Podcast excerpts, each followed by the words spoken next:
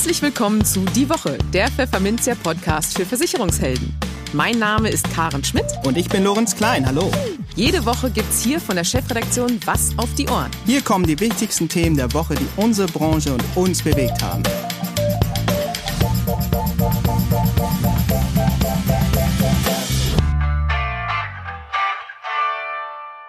Moin aus Hamburg und herzlich willkommen zu Folge 27 unseres Podcasts. Heute ist Freitag, der 29. Januar 2021. Und diese Themen stehen heute auf der Agenda. Sebastian Grabmeier ist Chef des Maklerpools Jung DMS und C. Im Gespräch sagt er uns, ob die Corona-Krise seinen Optimismus für 2021 getrübt hat und wie es um die Wachstumsziele von JTC im Pandemiemodus bestellt ist. In den News der Woche waren die Verbraucherschützer vom Bund der Versicherten vor einem von der Versicherungswirtschaft getragenen Pandemiefonds und die Bundesregierung erzürnt die Gemüter, indem sie die Reform der Riester-Rente auf Eis legt. Im Vertriebstipp der Woche sprechen Rechtsanwalt Björn Torben M. Jönke und Versicherungsmakler Philipp Wenzel über die Bestandsbetreuungspflichten von Maklern und mögliche Haftungsfolgen. Und für unser Schwerpunktthema für den Monat Januar, ein Ausblick auf das neue Jahr, erklärt Andreas Grimm vom Resultate-Institut, welche Vorteile das von seinem Institut jüngst veröffentlichte Makler-Ranking hat. Aber bevor es losgeht, wie immer vielen Dank an unseren Sponsor, die Zürich Gruppe Deutschland. Im Gespräch. JTC-Chef Sebastian Grabmeier ist gerne unterwegs. Ich sitze häufiger im Flieger als eine Stewardess, sagte der Vorstandschef von Jung, DMS und C einmal. Doch die Zeiten haben sich geändert. Heute ist Grabmeier Corona-bedingt vor allem im Homeoffice in München anzutreffen. Von dort aus sprach er mit uns darüber, wie zuversichtlich er auf das Jahr 2021 blickt, wie er den Maklerpoolmarkt einschätzt und was sein Ehrgeiz beim Regattasegeln mit dem Wettbewerb im Wirtschaftsleben zu tun hat. Hallo Sebastian Grabmeier, Servus nach München. Ich grüße Sie, Herr Klein. Ja, Manager verlieren die Zuversicht, titelte die Nachrichtenagentur Reuters am Montag. Denn der IFO Geschäftsklimaindex fiel im Januar deutlich, und zwar auf 90,1 Punkte. Im Vormonat lag dieser Wert noch bei 92,2. Demnach beurteilen die 9000 befragten Managerinnen und Manager den Ausblick für ihre Geschäfte und ihre Lage ungünstiger als zuletzt, hieß es. Hauptgrund, der Lockdown drückt den Entscheidern gehörig auf die Stimmung. Ja, wie viel Zuversicht ist denn dem Manager Sebastian Grabmeier mit Blick auf das noch junge Jahr 2021 geblieben? Ja, unverändert hoch. Also ich meine, ist meine Zuversicht äh, natürlich, äh, sie ist nie zurückgegangen. Also man kann sich ja äh, ansehen und sich ein bisschen wundern, äh, wie hoch ja äh, solche Indizes schon stehen. Auch äh, wenn wir auf die Börsen gucken, dann äh, sind wir, glaube ich, eher überrascht, äh, dass die Erholung dann doch äh, nicht nur eingesetzt hat, sondern die Vorjahreswerte auch in vielen Bereichen übertroffen hat. Insofern gibt es überhaupt keinen Grund für Traurigkeit oder nicht zuversichtlich zu sein. Äh, ich glaube, 2021 wird für unsere Branche ein äh, sehr, sehr gutes Jahr. Ja, in einem Interview mit den Kollegen von Cash, das Sie im vergangenen Herbst führten, sagten Sie, dass JTC auf hohem Niveau klage. Statt 20% Wachstum im ersten Halbjahr könne man halt nur 12% Zuwachs vermelden. Ja, wie viel Wachstum standen denn letztendlich 2020 bei JTC zu Buche? Und wie beschwerlich kam dieses Wachstum unter Corona-Bedingungen denn im Vergleich zu früheren Jahren zustande? Ja, genau, also wissen wir als Makler und Vermittler, so genau wissen wir es ja noch nicht, weil erst in den Wochen und Tagen bekommen ja äh, wir ja von den Versicherern und Fondsgesellschaften äh, die letzten Abrechnungen. Also gibt es noch keine finalen Zahlen, aber äh, wir können sagen, äh, absatzmäßig, äh, also vom Engagement der uns angeschlossenen Vermittler, haben wir auf jeden Fall einen Rekord November und einen Rekord Dezember äh, zu verzeichnen. Das heißt, nach den etwas äh, ja, langsameren Monaten im Sommer, das dritte Quartal war für die meisten ja eher äh, zur Erholung da, äh, führt das Rekord äh, Q4 dazu, äh, dass wir ähnlich äh, wie im ersten Halbjahr wachsen werden. Also wieder so um die 12 Prozent, denke ich mal, landen können. Also auf jeden Fall zweistellig. Ähm, ja, aber äh, klar, wir haben mit 20 Prozent geplant, wo wir noch nichts von Corona wussten. Und dann denke ich mal, dann ist es doch sehr versöhnlich, äh, wenn man immerhin ähm, auch in einem so schwierigen Jahr für die meisten Vermittler doch mit so einem deutlichen Wachstum rausgehen kann. Ähm, was waren denn die Hauptherausforderungen, die Sie hatten mit Corona? Der erste Lockdown kam ja relativ schnell und auch wenn wir ein Digitalunternehmen sind, äh, ist es doch äh, was anderes, ob alle im Büro sitzen oder innerhalb von zehn Tagen äh, ist unsere ganze Belegschaft äh, ins Homeoffice gewandert und auch jetzt haben wir 85 Prozent aller Mitarbeiter im Homeoffice und am Anfang war das relativ ungewohnt. Äh, funktioniert es denn auch, wenn das alles mit äh, Citrix-Servern oder mit äh, Webanwendungen funktioniert? Und am Ende können wir da sehr positiv äh, zurückblicken. Also ich verstehe diese Diskussion über Homeoffice äh, inzwischen gar nicht mehr, weil wir sehen, dass äh, viele Kennzeichen äh, einfach besser sind als vorher. Die Krankheitsquote ist auf einem historischen äh, Tiefstand, die Abwicklungs- und äh, ja auch Abarbeitungsquote auf einem historischen Höchststand. Also die operative Leistungsfähigkeit des Unternehmens ist äh, viel größer als zuvor. Das konnten wir aber vorher nicht wissen. Also das war, glaube ich, äh, die Hauptherausforderung. Die nächste ist ja im Kopf. Ja, was äh, ich als einzelner Vermittler mache, äh, lasse ich mich hier anstecken von der allgemeinen Depression und Trübsal äh, und lese nur noch Zeitung oder äh, mache ich es wie viele äh, im Markt und sage, äh, ist doch wunderbar mit Corona. Früher konnte ich die Kunden äh, nur abends anrufen, jetzt sind sie den ganzen Tag zu Hause. Ich habe eigentlich jetzt äh, zwölf Jahre zwölf äh, Stunden Zeitfenster am Tag, äh, um Geschäfte zu machen. Und so können ganz viele Vermittler äh, Rekordumsätze einfahren. Mhm.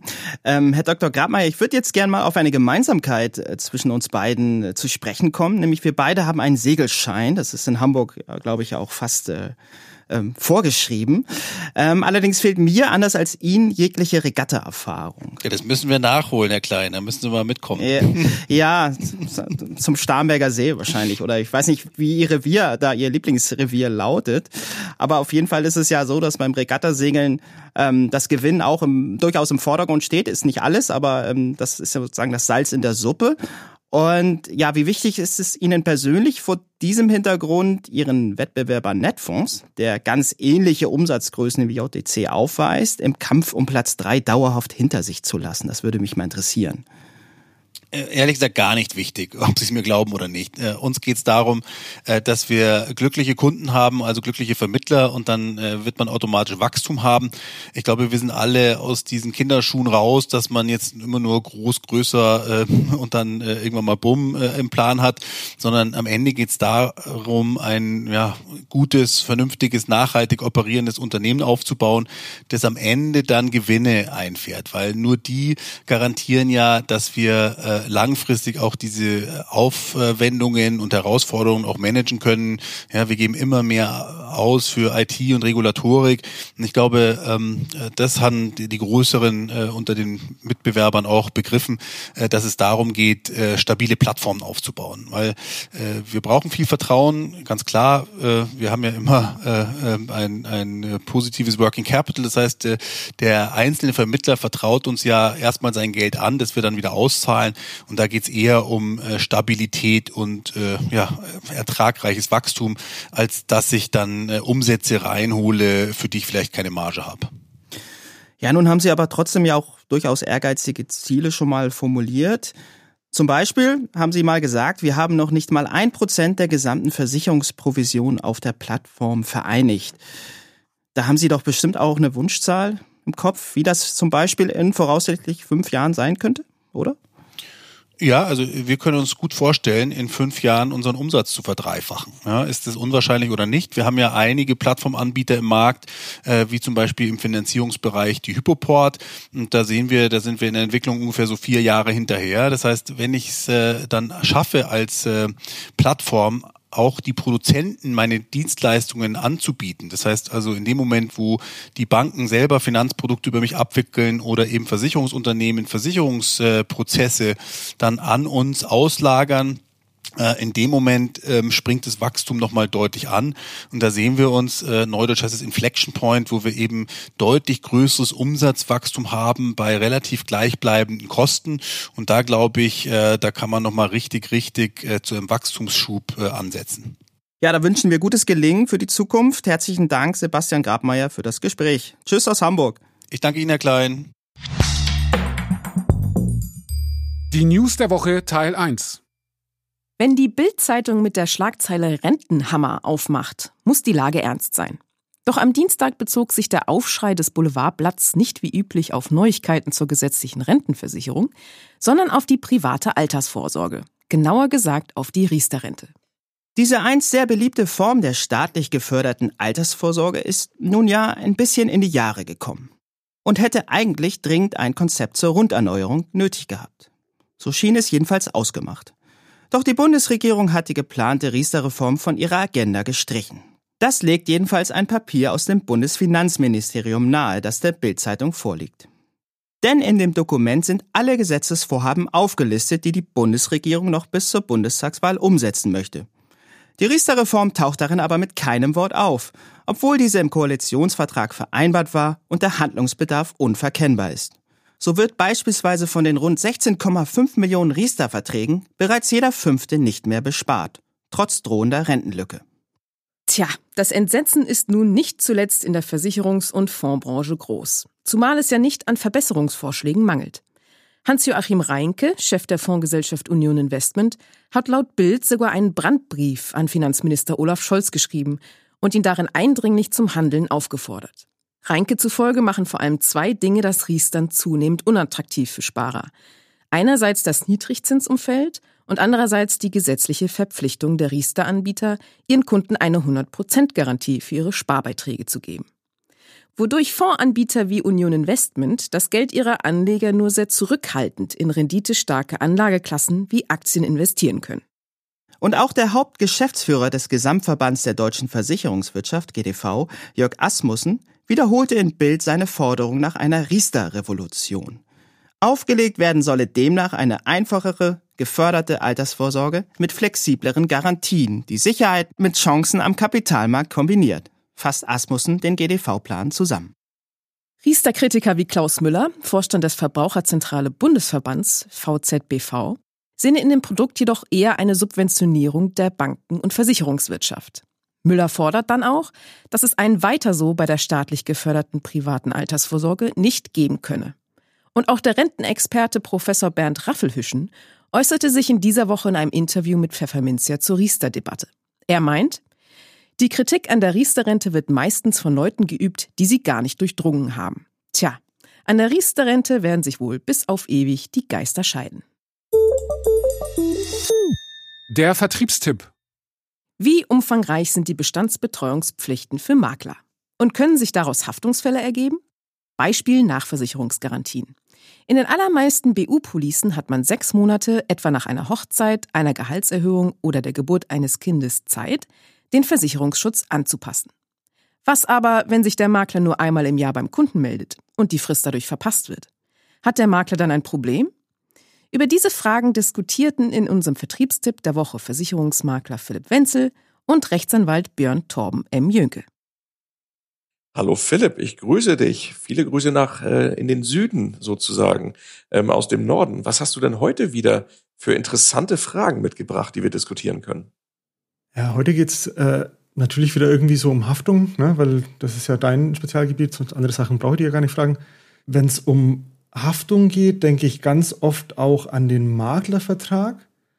Und bei mir ist so eine Sache, wie oft muss ich eigentlich meinem Kunden immer wieder Bescheid stoßen, wenn ich dem eine BU verkauft habe, ob sich bei dem vielleicht der Beruf äh, verändert hat oder so. Anderes Thema wäre vielleicht sogar noch, was, was mache ich überhaupt, wenn ich jemanden eine, äh, eine BU verkauft habe und da dann gar nichts weiter geregelt habe, ob ich ihn auch informieren muss zu anderen Sparten oder nicht. Also bin ich dann in der Pflicht, den auch noch zu informieren zur Tierhalterhaftpflicht oder sowas.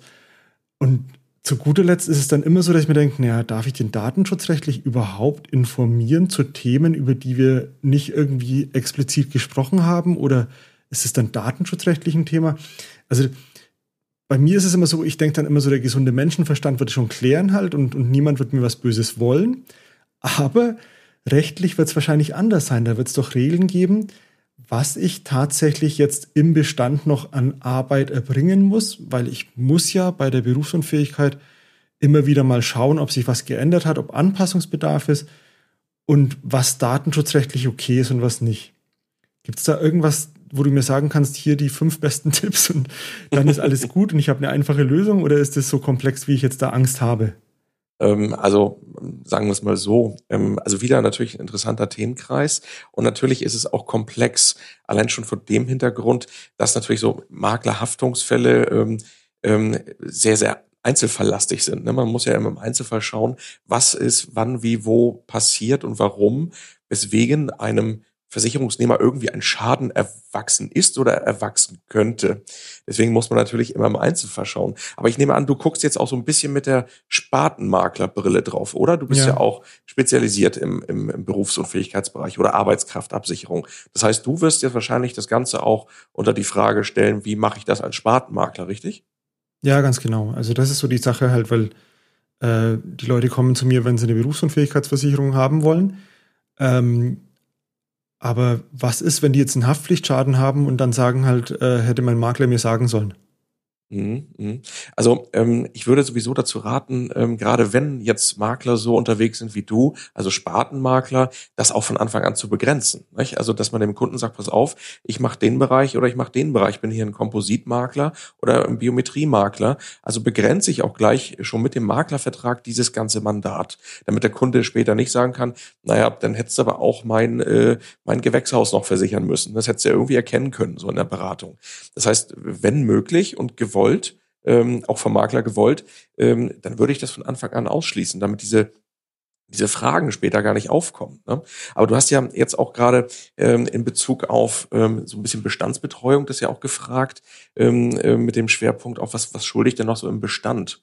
Das ist auch so eine Sache, ähm, also da gibt es natürlich entsprechend Einzelfallurteile dazu, aber keine genaue Leitlinie. Und man muss auch sagen, es ist da auch noch sehr viel offen, ähm, ähm höchstrichterlich. Der BGH hat sich zu vielen Fragen noch gar nicht äußern müssen was vielleicht auch gut ist. Ne? Wir wollen ja auch gar nicht, dass irgendwie alles durch die Rechtsprechung reguliert wird, sondern natürlich die Einzelfälle immer noch möglich sind.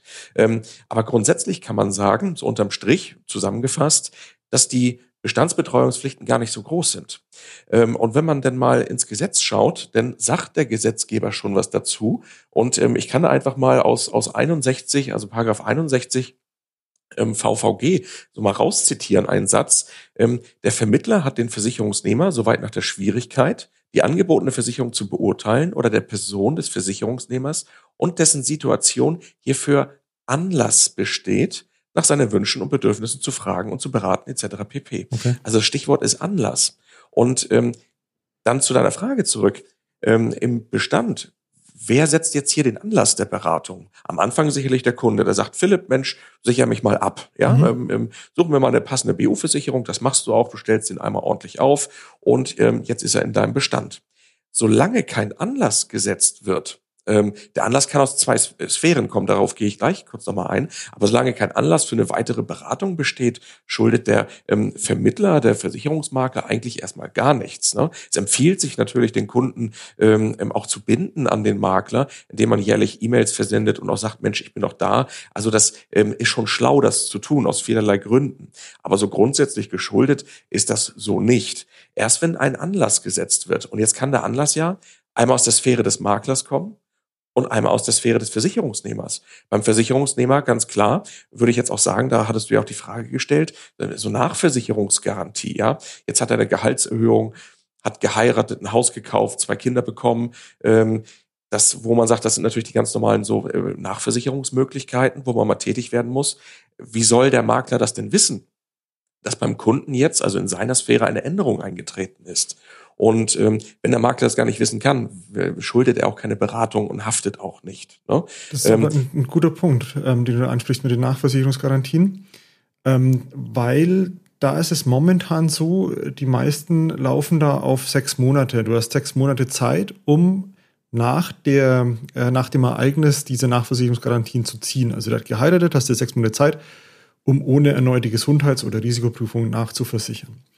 Wenn ich jetzt aber nur zwölf, alle zwölf Monate kontaktiere durch einen Newsletter oder irgendwie halt einfach mal eine E-Mail rausschreibe, gibt es irgendwas Neues, was ich wissen muss, hat sich was verändert, riskiere ich da nicht wissentlich eine Frist zu verpassen. Also muss ich da nicht irgendwie das enger fassen, weil ich weiß ja, dass es diese Nachversicherungsgarantien gibt. Also müsste ich nach meinem Verständnis doch irgendwie auch alle sechs Monate mal nachfragen, oder nicht? Ich glaube, das ist auch so ein bisschen vorauseilender Gehorsam bei dir. Also ähm, was ja eigentlich ganz gut ist, ne? ähm, dass man das auf Sicht hat. Ähm, ich würde das aber äh, viel mehr an den Anfang der Beratung stellen oder ich sag mal am Abschluss ähm, der Vermittlung. Wenn man den Kunden sagt, pass auf, hier ist die BU-Versicherung, das kann sie, das kann sie nicht. Denkt dran, hier gibt es Möglichkeiten, wie wir ohne Gesundheitsprüfung deine BU-Rente erhöhen können. Dazu äh, müssen folgende Garantien oder, oder Optionen sozusagen eintreten. Ähm, ähm, aber dann musst du mir Bescheid sagen. Das würde ich dem Kunden ganz am Anfang sagen, natürlich, was er mit seinem Vertrag machen kann. Und das würde ich ähm, ähm, natürlich irgendwie auch bestenfalls dokumentieren, irgendwie das Gespräch oder dass man sagt, der Hinweis wurde erteilt. Ähm, und dann würde ich sagen, ist der Ball aber beim Kunden. Dass man jetzt aufgrund der Vermittlung eines BU-Vertrages jetzt, ich sag mal, alle sechs Monate, ja, oder, oder fünf Monate und äh, 29 Tage oder 30 Tage nachfragen muss, hat sich was geändert. Ähm, da würde ich sagen, das ähm, ist nicht mehr dann auch geschuldet. Es muss ein Anlass bestehen und der Anlass muss dann ähm, hier in diesem Falle aus der Sphäre des Kunden äh, kommen und der muss sich dann auch mitteilen. Ne? Deswegen würde ich zum Beispiel auch nie diese Pflicht zum ähm, ähm, zu dem Mythos Jahresgespräch, den es nicht gibt, ne, mir den Maklervertrag schreiben, ähm, dass ich das schulde. Ne, das würde ich natürlich niemals machen. Ähm, der Kunde muss von sich auskommen. Andersrum natürlich, wenn sich aus der Sphäre des Maklers etwas verändert, ist immer so typischerweise ähm, eine große, eine großartige Rechtslage ändert sich zu Produkten, zu Sparten, mhm, mhm zu mhm. Versicherungen oder ich habe eine Änderung des Marktverhältnisses. Ich habe jetzt Kenntnis, dass der Versicherer ähm, meinetwegen in die Insolvenz geht oder irgendwie sowas, wo man sagt, da müssen wir handeln, da müssen wir gucken, was wir mit dem Vertrag machen, mit der Absicherung, weil die ist gefährdet. Ähm, der Versicherungsschutz ist gefährdet. Das wird dann vom Makler selbstverständlich geschuldet sein, dann tätig zu werden. Aber ansonsten ähm, sage ich, ist das nicht äh, notwendig. Aber wie gesagt, mit dieser Nachversicherungsgarantie, was ja ein spannender Punkt ist, der auch wichtig ist, dass die BU-Rente erhöht wird und angepasst wird, wenn sich etwas ändert beim Kunden, das würde ich ihm am, am Anfang sagen und äh, ihm mitteilen, das kannst du mit deinem Vertrag machen, das kannst du nicht machen, das ist ja so wie, wie gewünscht und beraten. Ja. Ähm, du musst aber bitte auf mich zukommen und mir das mitteilen. Ansonsten kann ich dich ähm, nicht richtig weiter beraten. Ne? So würde ich das quasi aufbauen in der Beratung und dann würde ich sagen, ähm, ähm, haftet der Makler auch nicht. Ich sage jetzt bewusst natürlich im Konjunktiv natürlich auch, es kann natürlich immer sein, dass man mal in Anspruch genommen wird, aber so aus unserer Praxis der Kanzlei, wie wir ja die ähm, Maklerhaftung relativ häufig mal auf dem Tisch haben, ähm, sind das aber Fälle, die am Ende des Tages dann doch nicht zu einer Haftung führen, weil genau der Fall so auch gelöst wird, dass man in den Einzelfall rangeht und sagt, okay, ähm, was hat eine Makler gemacht und aus welcher Sphäre kam hier das Problem? Es stellt sich meist heraus, dass es denn doch aus der Sphäre des Versicherungsnehmers kam. Klassischerweise Hausratversicherung, ja, der Hausrat erhöht sich. Wie soll der Makler das erahnen, ne? dass äh, da die fünfte Uhr sich gekauft wird? Ähm, das kann der Makler im Zweifel jetzt gar nicht wissen. Und deswegen sind auch diese Bestandsbetreuungspflichten eher gering. Ne? Ähm, es gibt nicht viele Urteile dazu und die, die es dazu äh, gibt, da waren die Probleme häufig in der Sphäre des Versicherungsnehmers und damit auch nicht das Problem des Maklers. Bin ich froh, dass ich keine Hausrat verkaufe. Super. Dann weiß ich schon mal Bescheid, dass ich äh, also ich, ich fasse mal für mich so zusammen. Ich mache einen äh, Maklervertrag, der eben ein Spartenvertrag ist, äh, begrenzt auf Berufsunfähigkeit. Ähm, kann ich da irgendwie reinschreiben, äh, wenn ich ihm aber noch eine Altersvorsorge äh, verkaufe, dann betreue ich die natürlich auch oder sowas? Also, dass ich dann von mir aus das erweitern darf, ohne dass es Probleme gibt, oder ist das irgendwie auch ein Problem? Selbstverständlich. Es gibt ja sowieso keine, keine Formerfordernisse im, im Maklervertrag. Ähm, das heißt, man kann den jederzeit auch erweitern und sagen, gut, nehmen wir die, die Altersversorgung mit rein, nehmen wir noch weitere biometrische Versicherungen mit rein, mhm. wenn das gewünscht ist, ne, der Auftrag das erfordert und der Makler das auch überhaupt will. Er muss es ja gar nicht machen. Ne? Aber natürlich kann das jederzeit erweitert werden, das Mandat. Okay, alles klar. Und dann soll ich bloß noch darauf achten, dass ich von mir aus nicht reinschreibe, dass ich ihn einmal jährlich irgendwie kontaktiere oder sowas, weil die Pflicht dazu habe ich so nicht. Ich kann es natürlich vertrieblich nutzen und immer wieder mal eine Newsletter raushauen oder sowas. Genau. Aber ich muss einfach dann warten, bis er kommt äh, und eine Änderung anzeigt. Ansonsten muss ich bloß dann tätig werden, wenn ich weiß, dass sich irgendwas gesetzlich ändert, das jetzt Einfluss auf die Berufsunfähigkeit oder auf die Versicherung, die ich verkauft habe, ähm, Einfluss hat. Und äh, ansonsten genau. bin ich eigentlich safe. Ganz genau, ganz genau. So der aktuelle Stand der Rechtsprechung.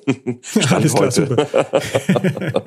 Klasse. Dann also heute und wenn das jetzt dann ähm, live geht, das Interview, dann ist es vielleicht gar nicht.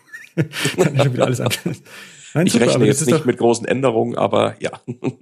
das ist doch meine Antwort, so wie sie hören will, halt, weil das ist äh, tatsächlich so, dass man da wenn man den Maklervertrag gut aufbaut, kann man wieder wenig falsch machen dann.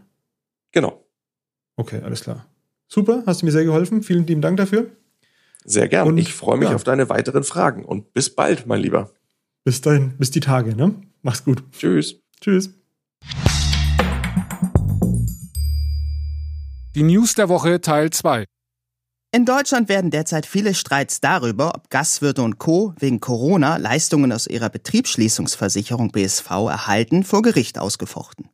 Die Versicherer haben derweil die Versicherungsbedingungen ihrer Betriebsschließungspolicen angepasst und dabei Epidemien und Pandemien grundsätzlich ausgeschlossen. Oder zumindest die Leistung bei Allgemeinverfügungen. Der Grund? Die Risiken von Pandemien seien für die Versicherer zu bezahlbaren Beiträgen für die Kunden nicht zu schultern. Damit ist das Thema für die Versicherer aber noch nicht durch. Eine Expertengruppe des Versicherungsverbands GDV hat kürzlich Vorschläge unterbreitet, wie, so wörtlich, von Pandemien betroffene Wirtschaftsteile künftig durch eine Public-Private Partnership zwischen Versicherungswirtschaft und Staat unterstützt werden könnten.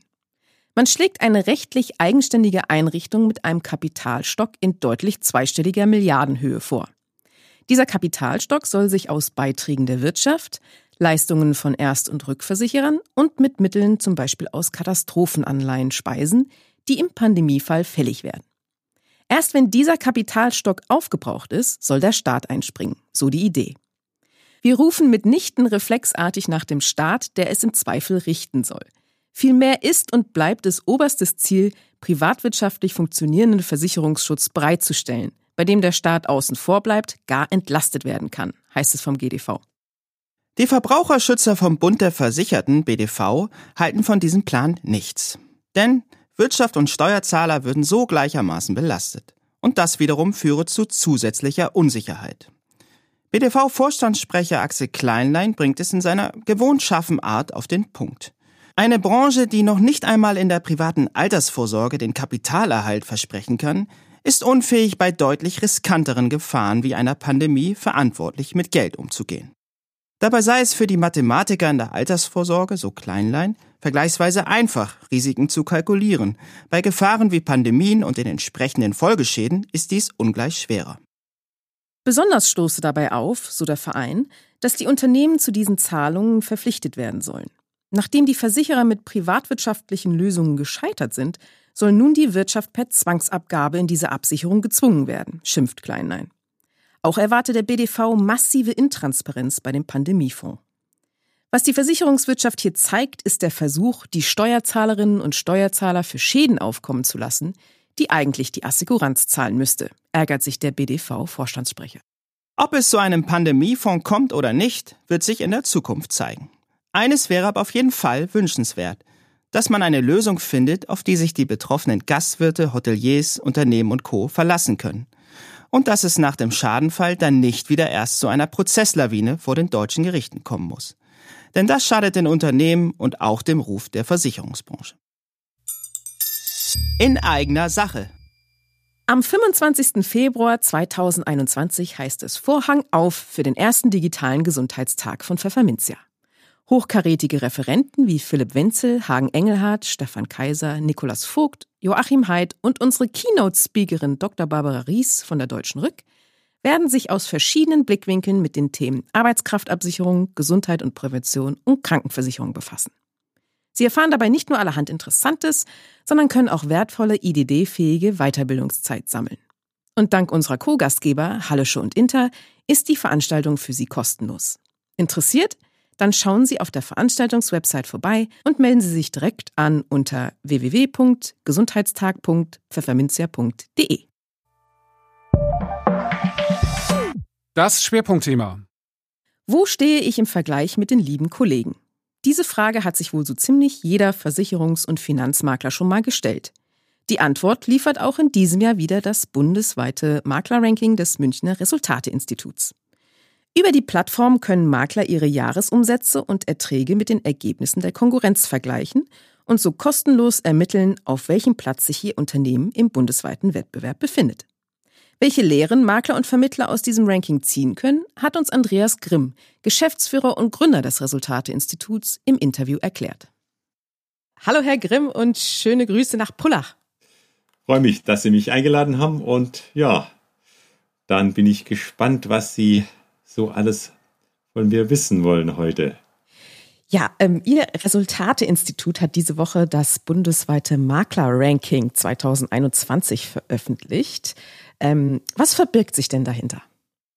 Also hinter dem Makler-Ranking verbirgt sich eine, also ein, ein, ein Tool, kann man sagen, mit dem Makler sich vergleichen können hinsichtlich ihrer Umsätze und ihres Ertrags, wie sie im Vergleich zu ihren Kollegen bundesweit dastehen. Ähm, da ist im Prinzip äh, eines äh, gemacht worden. Wir haben eine Verteilungsfunktion entwickelt, die wir aus dem äh, Vermittlerbarometer des AFW ähm, herausgearbeitet haben. Der hat uns äh, freundlicherweise die anonymisierten Rohdaten der Analyse zur Verfügung gestellt und daraus haben wir dann diese Verteilungsfunktion äh, abgeleitet, das dann zusammengeführt mit dem Vermittlerregister der IHK, sodass wir auch die richtigen Grundgesamtheiten dann dahinter haben. Und das führt letztendlich jetzt dazu, dass wenn ein Makler uns quasi seinen Umsatz und seinen Ertrag zuwirft, dann können wir ihm antworten, äh, auf welchem Platz er bundesweit steht hinsichtlich seines Umsatzes und seines Ertrags. Welchen Anreiz soll ihm das denn liefern? Also was kann der Maklervermittler denn damit anfangen mit dieser Info? Das ist sehr unterschiedlich. Da gibt es einmal einfach diesen spielerischen Ansatz, dass man einfach mal wissen will, wer hat äh, das größte Auto, das größte äh, die größte Immobilie und eben auch das größte Maklerunternehmen. Das hatten wir letztes Jahr lustigerweise auf Facebook gesehen. Da haben sich so, so ein paar Makler dann so einen richtigen Wettlauf geliefert. Ich stehe auf Platz 726, der andere auf 536 und so weiter. Ähm, das ist so ein bisschen der spielerische Ansatz. Es gibt da auch einen ganz ernsten Ansatz und der ernste Ansatz, der liegt eigentlich äh, darin, dass, dass wir gerade ähm, im Bereich der Unternehmensnachfolgen sehr oft mit Maklerunternehmen zu tun haben, die äh, auf die Nachfolge nicht so vorbereitet sind, äh, wie sie das sein sollten. Und jetzt rede ich da gar nicht von Maklerverträgen und, und, und äh, organisatorischen Themen, sondern äh, da äh, haben die Makler über viele Jahre einfach ein viel zu geringes Einkommen erzielt und das hat dazu geführt, dass die äh, oft sehr wenig Vorsorge gemacht haben und damit passiert dann noch eines, wenn das Unternehmen eben den Ertrag nicht erzielt, den es erzielen könnte, äh, dann erzielt es später auch nicht den nötigen Kaufpreis. Das heißt, äh, die Makler stehen da vor einer Situation, die sehr unbefriedigend ist. Und da ist immer dann die Frage, was könnte man denn anders machen? Wie könnte man den Ertrag eines Unternehmens steigern? Das mit dem Ziel dann natürlich den A, den Lebensstandard des Maklers zu erhöhen, B, die Vorsorge des Maklers auch äh, oder das Potenzial zur eigenen Vorsorge überhaupt zu schaffen und drittens dann auch den Unternehmenswert für einen späteren Verkauf des Maklerunternehmens dann auch zu steigern. Und äh, da sieht man dann immer, wenn ein Makler versucht, Umsatz äh, oder Ertrag zu erhöhen, äh, dass er reflexartig eben versucht, mehr Umsatz äh, zu erzielen. Und das ist oftmals gar keine gute Idee, weil die Unternehmen oft gar nicht in der Lage sind, mehr Umsatz zu verarbeiten. Und dafür ist dieses Makler-Ranking äh, eine ganz äh, geschickte Geschichte. Warum? Weil man, wenn man die zwei ähm, Positionierungen, also einmal den Platz, den man mit dem Umsatz erzielt und den Platz, den man mit dem Ertrag erzielt, wenn man diese beiden Zahlen in Kombination anguckt, hat man eine relativ einfache Indikation dafür, äh, wo man äh, eigentlich mit der Optimierung anfangen soll. Also ob man jetzt mehr Umsatz machen soll oder ob das Unternehmen ein ganz anderes Problem hat. Also ein Beispiel, wenn das Unternehmen zum Beispiel im Umsatz auf Platz 20.000 ist. Ja, ähm, wir haben 55.000 Makler, so ganz grob äh, in Deutschland äh, im, im Bereich der Versicherungen und Finanzanlagen. Ähm, und es hat auf, im, im Bereich des Ertrags ist es nur auf Platz 30.000, dann, dann weiß der, der Makler, okay, ähm, ich müsste eigentlich, wenn mein Unternehmen so organisiert ist wie der Durchschnitt der Maklerunternehmen in Deutschland, dann müsste ich ja auch beim Ertrag ungefähr auf Platz 20.000 sein. Ich bin aber nur auf Platz 30.000. Das heißt, meine Prozesse, meine Kostenstruktur im Unternehmen ist gegenüber den Kollegen äh, bundesweit deutlich schlechter. Und dann weiß er, äh, sein Problem ist nicht mehr Umsatz zu erzielen, sondern sein Problem ist es, äh, das Unternehmen besser zu organisieren, Maklerverwaltungssoftware anders einzusetzen, Prozesse anders zu organisieren, das Personal effizienter einzusetzen, also diese Fragestellung. Würde dieser Makler jetzt anfangen, mehr Umsatz zu machen, weil er, weil er mehr verdienen möchte, dann, dann läuft er Gefahr, dass er diesen Mehrumsatz gar nicht verarbeiten kann, äh, unzufriedene Kunden äh, produziert, weil, weil er vielleicht auch im Schadenmanagement der, dann die Kunden nicht mehr äh, so betreut. Das heißt, diese, dieser Makler weiß, äh, an, an welche Baustelle er ran muss. Ja. Wenn jetzt äh, es andersrum ist, der Makler äh, wäre jetzt auf Platz 20.000 im Ertrag und im Umsatz auf Platz 30.000, dann weiß er, okay, mein Unternehmen ist sehr effizient organisiert. Ich mache einen relativ hohen Ertrag für den, den Umsatz, den ich mache. Und damit ist für den Makler äh, klar, wenn er sein Einkommen erhöhen möchte, dass für ihn marktorientierte Maßnahmen eher sinnvoll sind. Das heißt, er kann sich wirklich darauf konzentrieren, äh, Neugeschäft zu organisieren, seinen Bestand äh, intensiver zu betreuen und daraus mehr Geschäft zu generieren. Dafür ist das Maklerranking ein erster Indikator, dass man weiß, auf welche Baustellen man da gehen soll. Sie stehen ja ähm, Maklern und Vermittlern dabei auch beratend zur Seite, weil es eben viele Ansätze gibt, ähm, die eigene Lage zu verbessern, was Sie eben auch schon sagten. In welchen Bereichen ähm, hakt es denn Ihrer Erfahrung nach am häufigsten? Wo, wo brauchen die Leute am ehesten Unterstützung? Die erste größte ist bei fast allen Unternehmen, ja, da, da äh, kann man auch ins Vermittlerbarometer des AfW da reingucken. Die erste Größe, die man anguckt, ist die Umsatzgröße. Und da sieht man einfach, dass natürlich viele Unternehmen einfach äh, einen relativ geringen Umsatz machen. Wenn sie halt äh, um die 100.000 Euro Umsatz machen mit einem Maklerunternehmen, dann ist es, auch wenn es optimalst organisiert ist, dann, dann können sie nicht mehr als 80.000 Euro rausziehen. Und wenn Sie halt ein Maklerunternehmen mit 50.000 Euro Umsatz machen äh, und unterstellen da, Sie haben mindestens 15.000 Euro Kosten, dann wird dieses Unternehmen für den Inhaber nicht mehr als 25.000 Euro abwerfen. So, der, einzige Vorteil, den man da hat, die Steuerlast ist nicht mehr so hoch, weil natürlich das durch das progressive Steuersystem natürlich da auch äh, dann relativ wenig Steuern anfallen. Das ist schon ein, ein Thema, ja. Und äh, gerade dann, wenn es eben um die Frage geht, was ist mein Unternehmen wert äh, und wo kann ich dann dran arbeiten und wir kommen dann äh, auf die Frage, wie äh, optimiere ich das, werkeln dann so vor sich hin, versuchen da ein bisschen mehr Umsätze zu machen. Dabei äh, scheitert es eh einfach schon an, an ihrer grundsätzlichen Aufstellung. Ja. Und oft, wenn wir das die Bestände angucken, äh, wir feststellen, da ist eine, eine Bestandsdurchdringung von Produkten von weniger als zwei Produkten pro Kunde. Ja. Und äh, äh, dann, dann ist immer die Frage, ja, ist das jetzt gut oder schlecht? Da kann man eindeutig sagen, das ist auf jeden Fall nicht gut und auch eine Bestandsdurchdringung von drei bis vier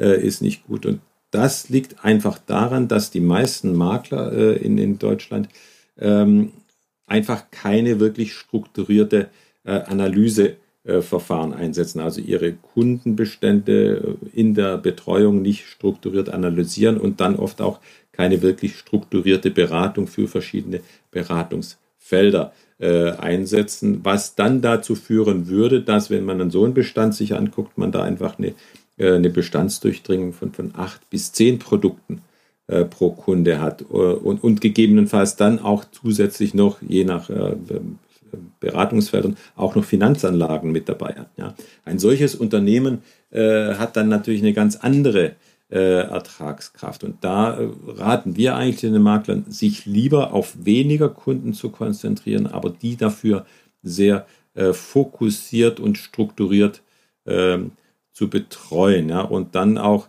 äh, dieses, diesem Unternehmen einen klaren Fokus zu geben. Denn, denn viele dieser Unternehmen sind einfach, ja, ich, ich will sagen, irgendwie beliebig. Ja, das Unternehmen steht für nichts Besonderes. Ja, und äh, ist damit einfach auch aus, aus Kundensicht, äh, gibt es da dann keinen Grund, da wirklich jetzt hinzugehen. Ne? Ähm, äh, und da ist es dann eben sehr starkes äh, eher Zufallsgeschäft. Ja? Und äh, gerade wenn ein Makler da reingeht äh, und das vielleicht auch dann mit externer Hilfe, das sind dann wir teilweise auch wirklich nur der Impulsgeber zu sagen, äh, da brauchst du Hilfe, weil du das dann vielleicht nicht alleine aufgebaut kriegst. Auch da dann auf, auf externe Hilfe zu gehen und zu sagen, jetzt äh, arbeite ich an diesen Prozessen um diese, diese Kundenbetreuung zu optimieren. Das hilft bei vielen Maklern sehr. Und dann schaffen sie auch die Freiräume, die sie brauchen, um dann wieder in die Marktbearbeitung investieren zu können ähm, ähm, und da wieder für Neukunden zu, zu sorgen. Ne? Okay, also eindeutig das Thema Spezialisierung. Sie sprachen eben schon von Freiräumen. Ähm, ein Freiraum, den sich manche Vermittler oder viele Vermittler und Makler ja noch nicht wirklich geschaffen haben, ist sich ein bisschen freier zu machen von Abschlussprovisionen und vielleicht mal mehr den Schritt Richtung Honorare zu gehen. Sie erfassen ja auch, ähm, soweit ich das gesehen habe, Cottage und Honorarsätze in Ihrem Ranking. Erkennt man da langsam einen Shift von der Abhängigkeit von Abschlussprovision oder Cottage hin zur Honorarberatung? Also ähm, ich, ich finde es ein sinnvoller Ansatz, sich um das Thema Honorarberatung zu bemühen. Wenn wir jetzt aber bei uns in die Statistiken reingucken dann, und, und da, das mal ganz nüchtern uns angucken, dann muss man sagen, die Honorarberatung spielt im Gesamtbild heute keine Rolle. Ja, also das bisschen Honorarberatung, das da tatsächlich stattfindet. Äh, da würde ich nicht mal sagen, das ist, ist momentan eine wirklich ernstzunehmende Größenordnung äh, an, an Maklern in Deutschland, die da unterwegs sind. Ja. Wir sehen vereinzelte Makler, die da, da reingehen und wir sehen auch wirklich, also wir haben auch äh, einige Mandate äh, betreut, die, die, das sind wirklich wirtschaftlich auch teilweise sehr, sehr erfolgreiche Unternehmen, die sehr rentabel arbeiten, äh, aber jetzt wirkliche in der Breite Honorarberatungen zu haben, das muss man sagen, das gibt es nicht. Was wir sehen, sind Bemühungen im Bereich der Servicepauschalen, also das heißt, da wo man additive Leistungen äh, für seine Kunden anbietet, äh, die eben nicht mit dem eigentlichen Vermittlungsauftrag zu tun haben, äh, daraus dann Services zu generieren und die mit Gebühren zu belegen. das sieht man des Öfteren, aber auch bei denen muss man sagen, das ist in vielen Fällen eher noch äh, ein bisschen experimentell. Da hat man dann vielleicht 15, 20 Prozent des Kundenbestands dann schon mit solchen Servicepauschalen ausgestattet, aber dann laufen halt immer noch 80 oder 70 Prozent des Kundenbestands außerhalb der Servicepauschalen. Ja, ähm, also da merkt man, dass die Branche da momentan noch ein bisschen um Orientierung ringt und, und, und eher experimentiert, als schon wirklich funktionierende äh, Geschäftsmodelle in der Fläche zu haben.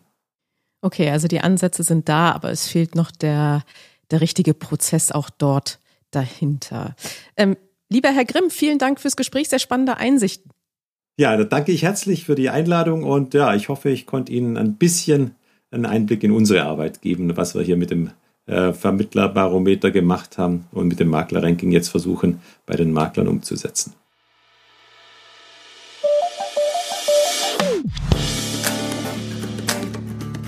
Und das war's mit einer weiteren Folge von Die Woche. Falls noch nichts geschehen, abonnieren Sie ihn doch auf einer der gängigen Podcast-Plattformen wie Spotify oder Apple Podcast. Und hinterlassen Sie dabei gerne gleich eine Bewertung. Ansonsten hören wir uns kommenden Freitag wieder. Bis dahin, bleiben Sie gesund, genießen Sie das Wochenende und kommen Sie gut in die neue Woche.